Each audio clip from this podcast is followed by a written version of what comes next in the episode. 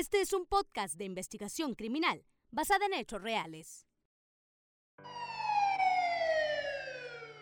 Una agonía en vida sufrió Lucero Rubí durante sus últimos meses a mano de su pareja sentimental Pedro Martínez, quien a pesar de contar con restricciones y denuncias en su contra, no le bastó para que el 23 de septiembre del 2020 la privara de la vida en el lugar donde ella trabajaba, para después suicidarse de un disparo. Un caso que la Fiscalía General del Estado contaba con pleno conocimiento y que inclusive, hasta el último día de su vida, ella buscó que se le diera solución a sus problemas. Un claro ejemplo de un caso de feminicidio anunciado.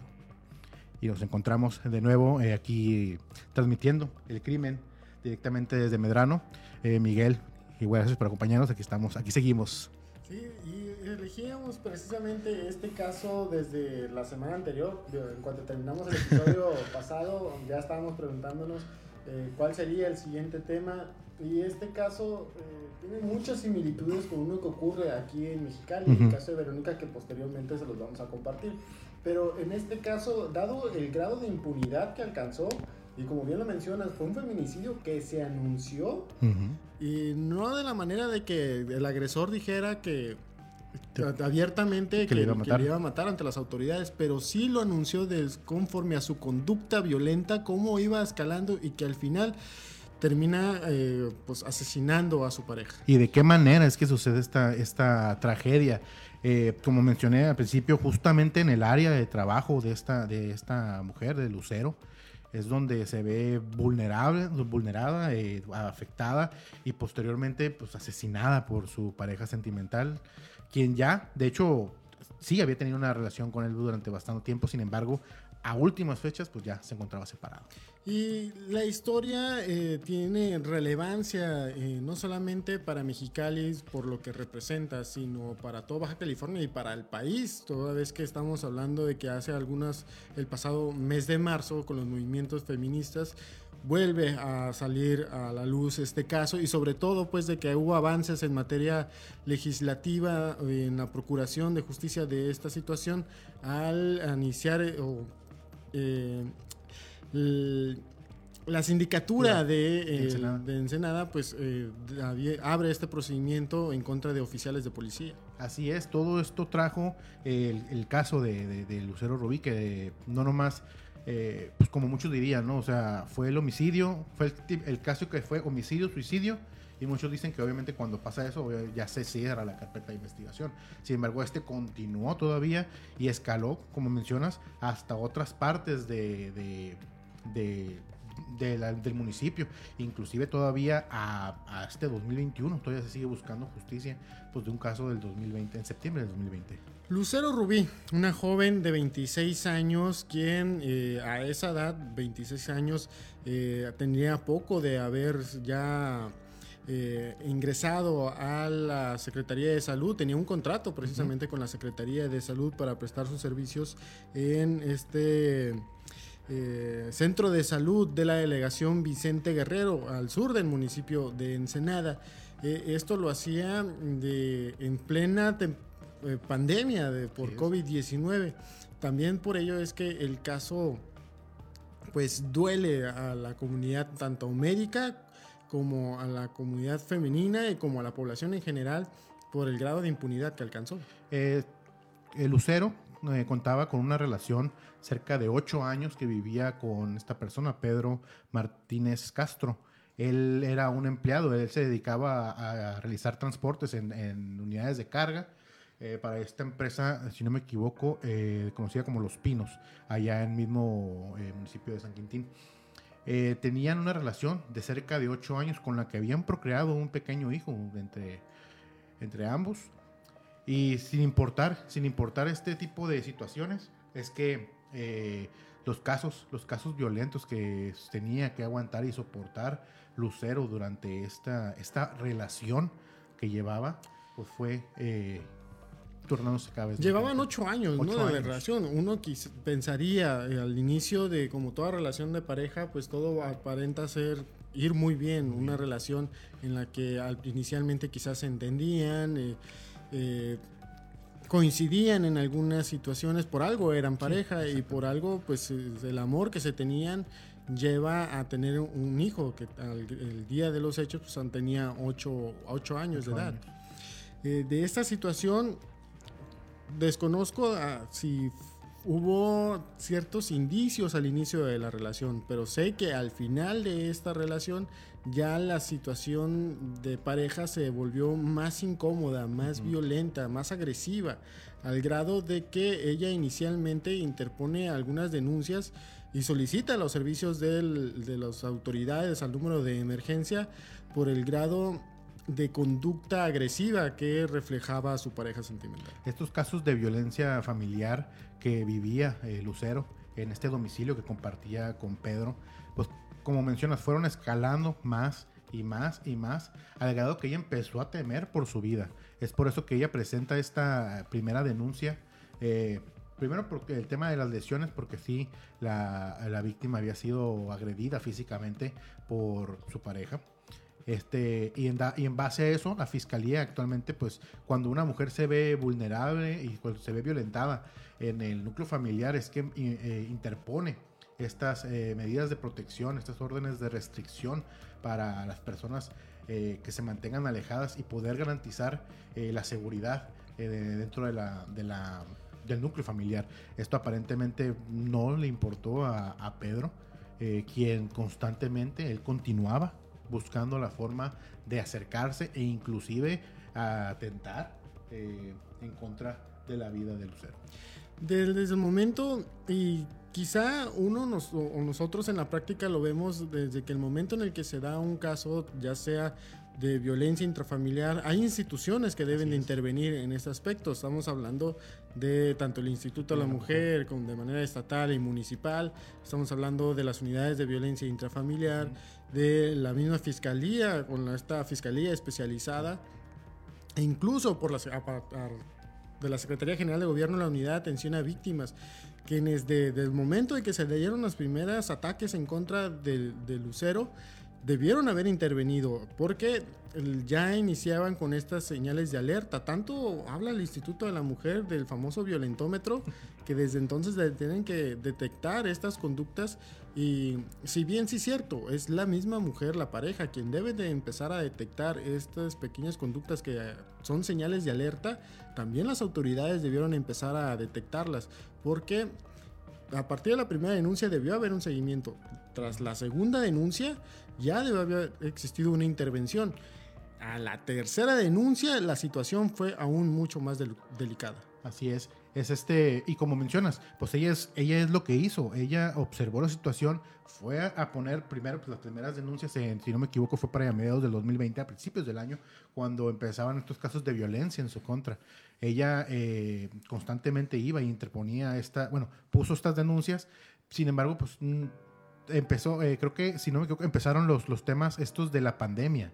Cuando empezó el tema eh, pues de, la, de la pandemia del, del COVID-19, que por muchos casos se tuvieron que, se fueron eh, atrasando, se fueron archivando, se fueron quedando en los, en los buros, que no se les prestaba atención, ya que el personal, digo, el personal obviamente por el, por el tema del coronavirus, pues fue eh, retirándose a sus casas y estos casos pues quedaron en el archivero, en sobre los buros de la fiscalía, en este caso la fiscalía de San Quintín.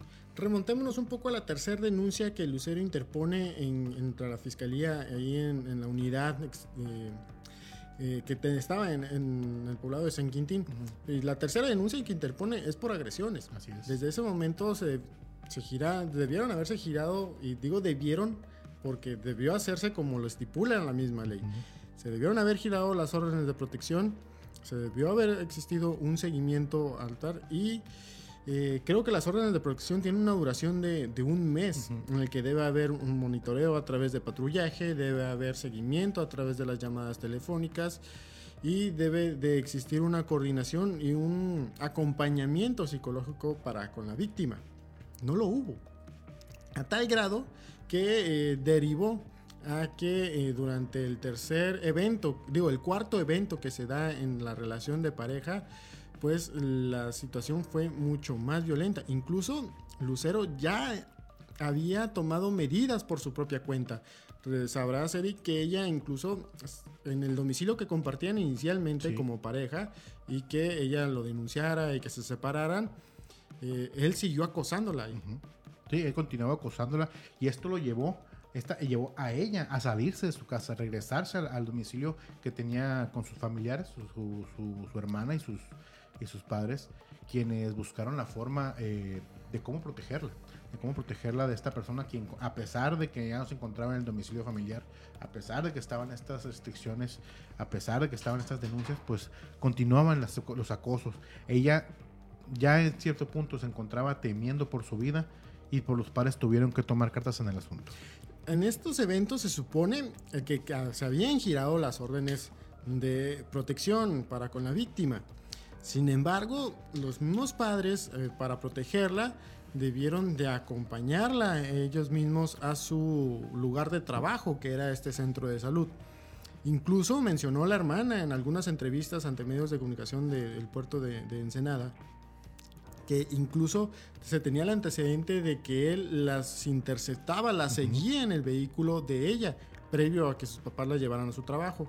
Ella tenía su propio vehículo y como su pareja ya tenía pleno conocimiento de las características, para, él era muy sencillo seguirla, intimidarla, interceptarla y continuar agrediéndola. Imagínate el grado de desesperación de que ya existieran las denuncias, ya se pidiera el auxilio al número de emergencia, se pidiera el acompañamiento y no hicieron caso. Esta persona pues obviamente también tenía pleno conocimiento pues, de dónde trabajaba, sus horarios de entrada y de salida, eh, las rutas, las rutas que podría llevar al lugar de, del trabajo y de igual forma las, las unidades en las que fue, era transportado por sus familiares, porque hasta los últimos meses, que los últimos ocho meses que vivió Lucero en este tormento, es que sus padres tomaron la decisión de llevarla al lugar de trabajo y al momento que ella terminaba, traerla de regreso para evitar cualquier problema que, que pudiera tener con, con Pedro. Esto se mantuvo durante varios, varios, varios meses. Sin embargo, las amenazas, las, los acosos, eh, las intimidaciones por parte de Pedro no cesaban, no cesaban. Eh, y algo que, lo que encontramos y que checamos es que eh, Lucero, ella tenía fe, ella tenía... Eh, ella, pensaba, ella, ella estaba decidida en que la fiscalía iba a abogar por ella, que iba a haber la forma en la que iban a interceder para poder pues, ayudarla. Ella constantemente acudía, acudía a estos centros para verificar sus denuncias. Y yo le he comentado en algunos espacios e incluso he hecho alusión uh, dentro del mismo trabajo periodístico que en ocasiones me toca realizar. Y es que hay ocasiones en las que la fiscalía, pues sí, sí hace una rápida investigación, sí hay una, una certera cumplimentación de orden de aprehensión y sobre todo de vinculaciones a proceso. Hay otros casos en los que realmente deja mucho que desear. Cuando tienes una víctima de violencia intrafamiliar, en el que es víctima de hostigamiento en vía pública, de amenazas, de acoso, y que tú le digas y que salgas a mencionar, que salgan los fiscales a decir es que aquellas víctimas vayan e interpongan una denuncia, nosotros vamos a proceder en la investigación, pues eh, Lucero tenía plena confianza de que iba a ser de esa manera.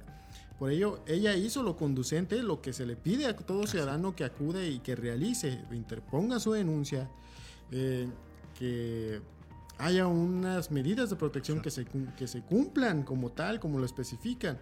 Pero no fue así, le quedaron a deber, le quedaron mal. Y toda vez que este tipo de situaciones de omisiones derivaron en una tragedia. Así es. Es este constante como mencionas, ella constantemente, ella, ella, como ciudadano, como mencionas, como se les pide, eh, acudir y interponer y decir la situación que estaba pasando para que las autoridades eh, realicen las medidas y las investigaciones pertinentes en este tema. Ella seguía al pie, iba todos los días a checar cómo iban sus denuncias, qué es lo que estaba pasando, qué se estaba haciendo. Sin embargo, la respuesta era la misma. La respuesta era la misma. La persona que está a cargo de tu tema, pues está en confinamiento por COVID-19. Que la persona está, que, que, está, en confinamiento, no tenemos personal ahorita por el tema de COVID. En fin, varias y varias largas hasta que, pues desgraciadamente llegó este fatídico, bueno, la antesala, ¿no? La antesala a este fatídico. Y después salen a decir, ¿no? Que la Procuración de Justicia nunca se detuvo por la pandemia. Pero si todavía, ustedes que nos están escuchando o que nos están viendo a través de, las plataformas, si ustedes consideran que había suficientes elementos hasta este momento para que las autoridades intervinieran en el caso y que se dictaran realmente medidas de protección o que alguna organización, tanto la asociaciones civiles que atienden el tema, como la Unidad de Atención a Víctimas de la, de la Secretaría General de Gobierno. Instituto de Mujer, lo que sea. Así es, realmente había se supone que hay muchas instancias que pueden apoyar a las mujeres en este que son víctimas de este tipo de situaciones, que se le haya canalizado a un, algún refugio. Mm. Si ustedes hasta este momento que les hemos contado consideran que eso se debió haber hecho, que había suficientes señales de alerta, pues aún, falta, más. Hubo un momento detonante de esta situación que con pleno conocimiento las autoridades de San Quintín del puerto de Ensenada lo tenían a la mano, tenían lo que estaba pasando, sabían lo que debían de hacer y no lo hicieron. ¿Qué es lo que pasó? Fue, como mencioné hace unos momentos, la antesala de un hecho eh, que ocurrió a principios del mes de septiembre. Recordemos que el fatídico día fue el, 24. A principios del mes de septiembre, a mediados del día 10, ella regularmente al acudir a su casa es abordada por Pedro. Es abordada por Pedro y, como se menciona, secuestrada a punta de pistola. La lleva a una playa cercana al puerto de, San Quintín, donde la mantuvo eh, cerca de las 7 de la mañana eh, con amenazas, con eh, agresiones físicas, agresiones verbales e inclusive eh, se hace referencia a que hubo agresiones sexuales en contra de, de Lucero. Esto obviamente con el miedo que ella tenía, el miedo que lo que pudiera pasarle, es que buscó la forma de, de, controlarlo, sin embargo, esta persona estaba totalmente fuera de sí. Incluso en una frase que eh, se replica a través de la información que compartió el semanario Z, que entrevistaron a la familia, menciona de esta situación, donde la tuvo privada de su libertad desde las 7 de la mañana hasta las 4 de la tarde, y es que a palabras de la familia, es que la tuvo retenida, la lastimó mucho porque incluso llegó a colocar un arma de fuego en su boca. Ella como puede escapa de esta situación. Él incluso desde esos instantes, de ese momento en el que la tuvo cautiva durante varias horas, de que la agredía de manera sexual, la agredía psicológicamente, físicamente, la amenazaba de muerte. Incluso en eso, desde ese momento se decía que él la iba a matar y que después se iba a quitar la vida. Incluso él adelantaba, le mencionaba a Lucero que luego de cometer eh, el homicidio y de que él suicidarse, que su, hijo eh, iba a estar a, cuidado de, la familia de ella y que iba a estar bien, que la situación o el conflicto iba solamente hacia ella. ¿Qué es lo que pasa al momento de que Lucero eh, afortunadamente logra escapar de esta situación de riesgo, de riesgo completamente, pues casi casi escala mortal? Ella acude a su casa, primero para resguardarse y posteriormente junto a familiares acude a la, policía municipal, acude a la policía municipal a decir que ella había sido víctima de, una, de un secuestro por parte de su expareja, de, con la cual ya tenía cerca de ocho meses separada. Eh, las autoridades, al recibir la información, obviamente pues lo que hicieron es iniciar con las diligencias y algo que, que se pudo haber eh, eh, que pudo haber evitado, realizan la detención, la detención de Pedro por este presunto delito que fue eh, comentado por, eh, por Lucero.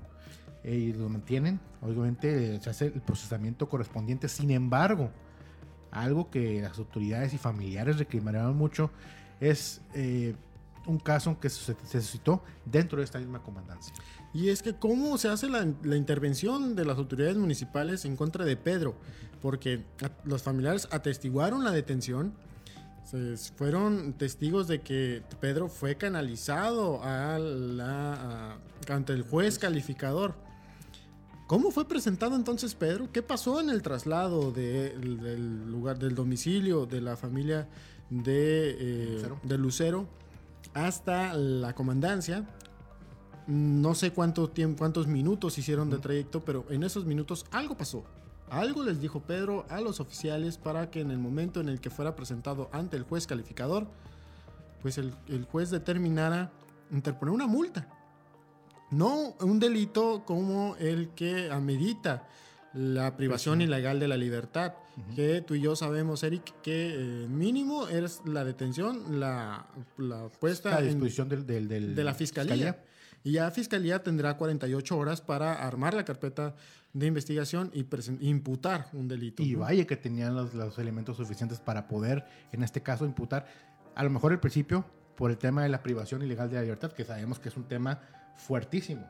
Sin embargo, el tema de la violencia familiar, el tema de las lesiones, el tema de las agresiones que había sufrido eh, Lucero durante pues, gran parte de esta relación que mantuvo con Pedro, eran elementos suficientes, afianzados para que esta persona fácil, fácil, fácil se que continúe, hasta en este punto pudiera todavía continuar con el proceso judicial. Pero, ¿qué fue lo que pasó? Eh, como mencionas, algo en el trayecto se les dijo, les comentó, eh, porque misteriosamente no nomás, no nomás llegó Pedro, pero no llegaron los documentos oficiales. Y es que se le presenta ante el juez calificador.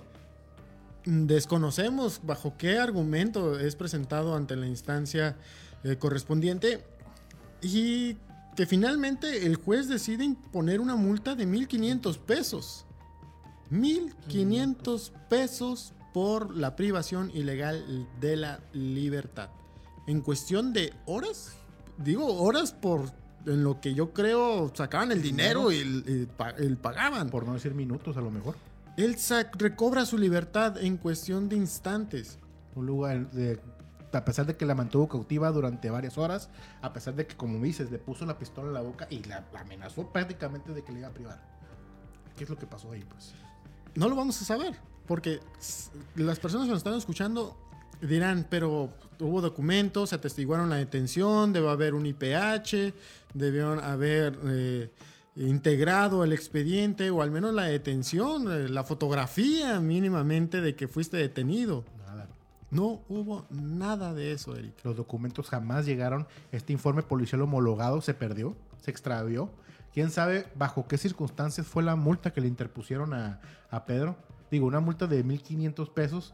eh, no sé qué te gusta, o sea, no, no, no, no tenemos ahorita a la mano el- los costos de, la- de las multas que pueden estar emitiendo en el municipio de, de Ensenada, la policía municipal.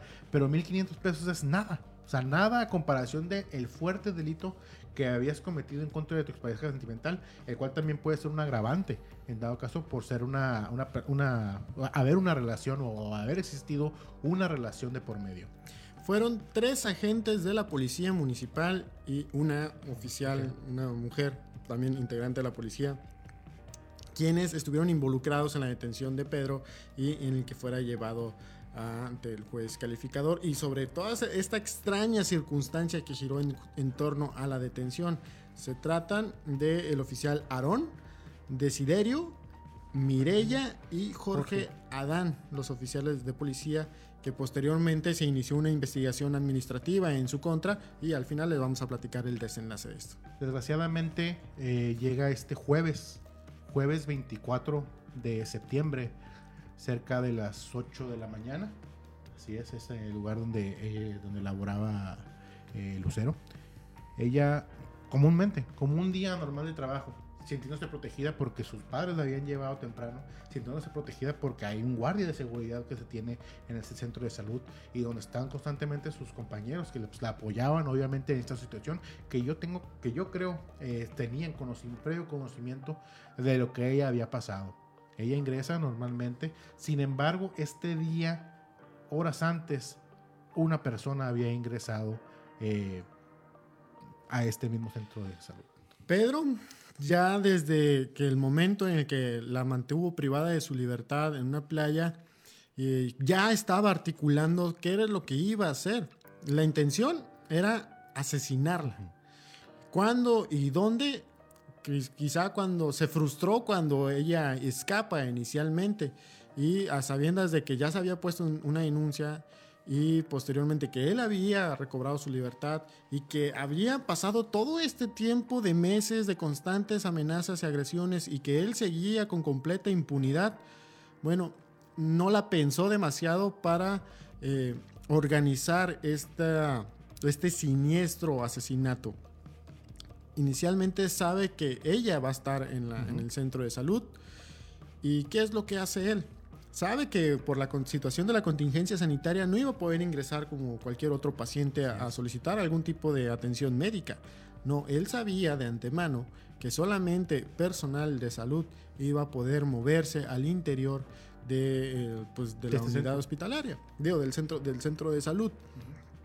No, creo, o imagino que no fue muy difícil para él por las circunstancias y por las características en las cuales ocurre todo esto, conseguir la vestimenta de un enfermero. Aquí empieza una serie de omisiones en cuanto a- al desenlace. Si de por sí ya eran muy graves las que estábamos narrando. Bueno, él se viste de enfermero, ingresa con toda tranquilidad, como si él, pues, él entrado en papel, ¿no? De que pues es, es personal de Como salud. empleado, sí. Y nadie sospechó, digo, porque quiero pensar que estamos hablando en un centro de salud, es contingencia sanitaria, estamos en pandemia, hay guardias, que porque en todos hay guardias. Sabes quiénes son los que ya están laborando en esta zona, conoces, reconoces rostros, porque son los que están día a día luchando por la salud de, de los residentes de San Quintín. Pero nadie notó un, extra- un- un Una extraño. persona, una persona extra ahí. Y fuera de eso, una persona que iba portando un arma de fuego. Eso también es eh, súper importante, súper... eh, o sea, no, no lo crees al momento de que sucede. ¿Qué hace Pedro? Él, pues con- con- conociendo el lugar donde ella trabajaba, acude a esta oficina donde ella realizaba estos trabajos de servicio social. Eh, se mantuvo pues, escondido, esperándola expectante, ¿no? expectante hasta el momento que dieran cerca de las 8, poco después de las 8, cuando él sabía que ella iba a llegar a su, a su lugar de trabajo.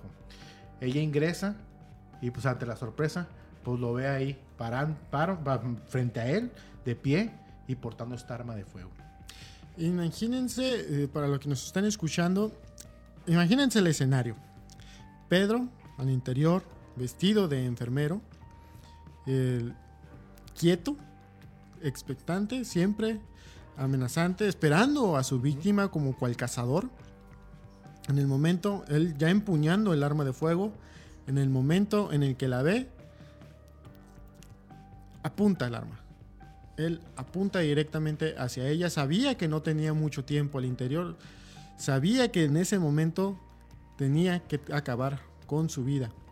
En esos instantes se escuchan las detonaciones. El personal de salud, eh, extrañado sobre qué era lo que estaba pasando, una serie de detonaciones seguidas de un silencio y posteriormente un solo disparo. ¿Qué hacen las autoridades? Obviamente se da el aviso 911. Incrédulos, incrédulos las personas dentro de este centro de salud. Un lugar donde tú no puedes eh, saber a lo mejor que va a ocurrir esta serie de, de situ- de situaciones. Incrédulos, temerosos, primero obviamente resguardándose de la acción, de lo que está pasando. Y posteriormente ante la calma, es cuando deciden eh, ir a buscar lo que estaba pasando, ingresan a esta oficina donde se encontraba, donde usualmente trabajaba eh, Lucero Rubí, y la encuentran tirada con lesiones por arma de fuego y ya prácticamente sin vida. Posteriormente se habla del, digo, ya después de que se procesa la escena, de que eh, se integra la investigación eh, por las- el tipo de, de omisiones que se cumplieron, porque posteriormente después, horas, eh, hubo, inmediatamente se ventiló de que ya había denuncias en contra de, de Pedro por la víctima. O sea que desde entonces las autoridades ya tenían pleno conocimiento de las intenciones asesinas de Pedro hacia Lucero. Pero eh, el caso no termina ahí. Y evidentemente la familia exigía justicia. Hubo manifestaciones en el puerto de Ensenada que no se quedaron ahí, que se replicaron en varias entidades federativas. Incluso eh, en pasados movimientos también las pancartas, las fotografías de Lucero estuvieron resaltando. Por, fue nota nacional porque todos, incluso aquí como periodistas de la fuente, no creíamos las condiciones en las cuales se dieron los hechos. Es una cosa increíble el hecho de que una persona con este nivel de, de, pues, de- de malicia, vamos a decirlo eso, de malicia, ya de, de- de- un comportamiento asesino. Eh, primero que nada, haya quedado libre después de haber sido detenido por una presunta privación de libertad. Decimos presunta porque, pues, obviamente, ahí sí, ahí nomás se quedó. Eh, tuvo el tiempo de buscar una ropa para hacerse pasar por enfermero, pensar la forma, imaginar, ma- eh, maquilar la forma en que iba a privar de la vida. No sé cuánto tiempo habrá estado pensando, bueno, obviamente desde el tema de la playa, pero todos los días pensando cómo iba a ingresar, cómo le iba a matar, si le iba a decir algo, si no le iba a decir nada. Todo, todo este tipo de pensamientos, estoy seguro que corrieron por la cabeza de Pedro al momento de, pensar, de planear este ataque en contra de su expareja, entre de, de Lucero. Y algo increíble, como mencionas, es un tema que se hizo nacional. Obviamente aquí en Baja California, eh, al momento de que ocurrió, a las horas ya era noticia en los portales, pues de todo Baja California. ¿Por qué? Y, y cabe, y cabe señalar que muchos eh, reporteros de allá de la fuente, ya de- de- del estado de, perdón, del municipio de Ensenada, solicitaron información a la fiscalía. Si había antecedentes en contra de- de maltrato, si había alguna denuncia en contra de Pedro, pero hubo un hermetismo totalmente. ¿Por qué? Porque ellos tenían pleno conocimiento de que sí, de que sí había unas alertas ahí, las cuales no hicieron. El que incluso se hablaba de la participación de otro involucrado porque decían que había un vehículo al exterior del centro de salud esperando a Pedro. O sea, que había una persona que sabía que pudo haber sido partícipe. Sin embargo, la unidad de delitos contra la vida eh, dijo que hasta el momento no tenían ninguna otra persona integrada o relacionada con este caso. Eh, Todavía creo está a la espera de que un juez federal resuelva el acceso a los teléfonos tanto del agresor como de la víctima para saber si había más personas involucradas o conocer más detalles de cómo se da este asesinato. un tema increíble, un tema que le dejó, que dejó mucho que desear las investigaciones de la Fiscalía de San Quintín, eh, del puerto de Ensenada. Eh, un homicidio, un feminicidio, como mencionamos al principio, un feminicidio anunciado desde principios del 2020, que no, que jamás voltearon a verlo, que jamás, que pese a, que Lucero acudía constantemente y que tenía fe en que la fiscalía le iba a solucionar el problema, no hubo respuesta alguna. De los policías, el mes pasado, el mes de marzo, se resuelve por parte de la sindicatura la suspensión por las irregularidades en el cumplimiento de su deber, toda vez de que las actas correspondientes jamás aparecieron. El IPH pues jamás se formuló. No se sabe eh, cuál fue el, el motivo por el cual se presenta ante el juez calificador a, a Pedro. Y por esa situación, estos agentes, eh, tanto Aarón, Desideiro, Jorge y Mirella, adscritos a la región de San Quintín, pues fueron suspendidos bajo la investigación administrativa 337 diagonal 2020 AI, que el cual pues está relacionada directamente con el asesinato de la enfermera Lucero Rubí. Pues, ¿qué más podemos decir al respecto? Un caso terrible. Y que incluso eh, las hermanas eh, mencionó que en su momento cuando se hizo, cuando ocurre lamentablemente este caso, se dijo por parte de la Secretaría de Salud que iba a haber apoyos a la familia, que se iban a hacer cargo de los gastos médicos. Apoyo, apoyo también al hijo. entendido. apoyo también al hijo. Eh, creo que se le apoyó por una beca, una laptop, pero estamos hablando de un pequeño de 8 años que tiene toda una vida por delante y que, eh, pues, cuya madre. Quedó fue- huérfano de padre y madre. Así es, fue asesinada de una manera tan cruel, anunciada, Ujú.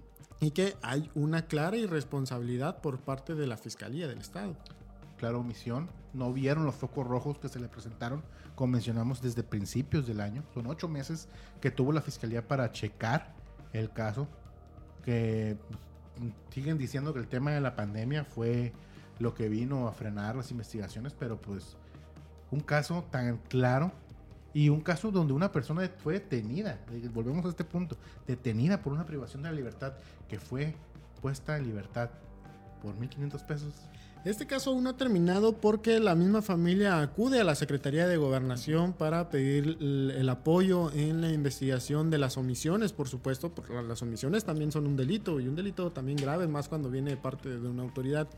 Tengo entendido que ya hay un, un abogado eh, llevando el, el procedimiento para eh, determinar ya de manera penal si hubo o no las omisiones que en este caso se podrían incurrir en delitos por omisiones a lo, tanto a los policías, delitos penales, como incluso a las mismas autoridades, porque pues no se le garantizó la protección a la víctima.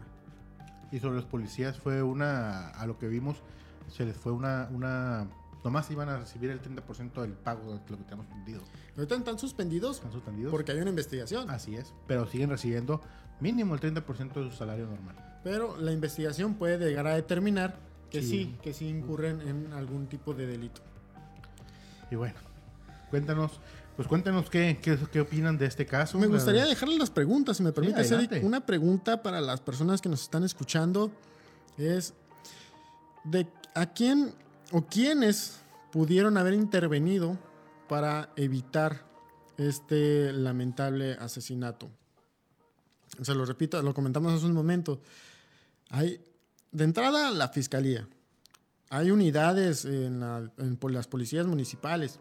Hay asociaciones, hay institutos, hay agrupaciones que todos dicen que apoyan a, a la mujer, que todos dicen que eh, están para ayudarlas cuando son víctimas de violencia, pero enfrente de casos así, pues na- nadie interviene. brillan por su ausencia.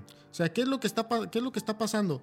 Porque hay una mujer víctima de violencia que hay un registro, hay un llamado al número de emergencia, pero vemos que la atención integral, como dicen que existe, pues no, no, la, no la hay. No hay seguimiento, no hay acompañamiento, no hay una eh, protección para las familias. Debe haber una persona, o sea, cuando son ese tipo de casos, a lo que tengo entendido es que se tiene que, que tener una, una unidad a las afueras de la vivienda o que estén constantemente vigilando como parte de los rondines, como, como en estas bitácoras que se, que se emiten por la Dirección de Seguridad Pública. Sea, obviamente es checar, a ver cómo está la situación, todo está bien, han tenido, no, ok, vamos a dar una vuelta en una hora, a ver cómo está la situación. Pero no, Y es que las medidas de protección duran un mes. Así es. Es algo que O se, a sea, lo mejor- digo, la mayoría se les pueden dar por más tiempo, pero la mayoría que se expiden no es por un mes. se debería a lo mejor este buscar la forma en que estas duren más. Digo, no sé. ¿Y sabes qué es más preocupante, Eric? Bien. Que no es el único caso. No. Que tenemos más que, te- que desgraciadamente también fueron el sistema, el sistema, la fiscalía y en algunas casas las corporaciones policíacas les fallaron a, la- a las mujeres a tener una, una vida libre de violencia. De estos casos que les mencionamos, que no son los únicos, eh, ya los estamos trabajando, ya estamos sobre de ellos, eh, incluso en algunas historias nos tocó involucrarnos directamente dentro del trabajo periodístico, conocemos muy bien el caso, tuvimos acercamiento con las familias, sabemos cómo ocurrieron las circunstancias y también sabemos que lamentablemente el caso de Lucero no es el único donde los asesinos anunciaron lo que iban a hacer. Bueno, ese es el caso. Es el caso. Ahí nos, aquí tenemos, escucha Fernando, pero eh, hablando ya de las personas que están conectadas, hay unas personas que están mandando saludos, entre ellos Rosela. saludos Rosela. Alejandro García. Ah, mi esposa. Ay, Jaco de Reinagas, es- me, me gusta mucho su opinión, ¿eh? sí. Muchos- también tiene muchos fans de Miguel. Es, eh, no, aquí no me salen. Aquí dice Enrique Marroquín. Ah, es mi hermano. Qué guapo Miguel dice. Es que me peiné. mi hermano siempre me da guapo. Excelente trabajo, súper profesionales ambos de Andrea Jiménez. Un saludo a Andrea. Víctor Medina. Gran trabajo de Eric y Miguel. Muchas gracias, Víctor. Que, que próximamente, eh, digo, todavía lo pues, estamos elaborando la idea, pero hay muchos compañeros eh, periodistas de aquí en Mexicali que si bien no están inmersos tanto como a veces notamos nosotros en la fuente, pero también les toca en algunos casos eh, de crímenes que son pues son parte de los que abordamos en estos espacios. Veremos la forma de aquí, si los productores nos apoyan, de que también nos acompañen en algunos que otros episodios para mm, no solamente que sea nuestra visión, sino que de otros compañeros. Ahí, por ejemplo, en uno, en uno de esos casos, creo que un compañero, en uno de los casos recientes de, de esta clase de temas iguales, hay un compañero que hizo un trabajo excelente de un caso que sucedió en Mexicali. A ver si le podemos decir que, que venga a comentarnos un poco. Vienen, vienen más cosas inter- interesantes para, para el para crimen. el crimen. Muchísimas gracias, Por, por escucharnos. Un agradecimiento a, a- al el increíble equipo de producción A que tenemos aquí. Leonardo, a Leonardo, a Rosela, a, Mar- a Marlon, que nos, siempre nos están apoyando aquí. Y con las luces y todo. Muchas gracias a ustedes. Y que me esperan porque hoy se me hizo poquito tarde. Ah, recuerden que nos pueden escuchar en, tanto en Spotify, nos pueden escuchar en Apple Podcasts, Amazon Music, en Google Podcasts, en diferentes plataformas, en Anchor también nos pueden encontrar y pueden ver todas las, las plataformas en las que distribuimos el Crimen Podcast. Y también a través de Medrano TV. Muchas gracias.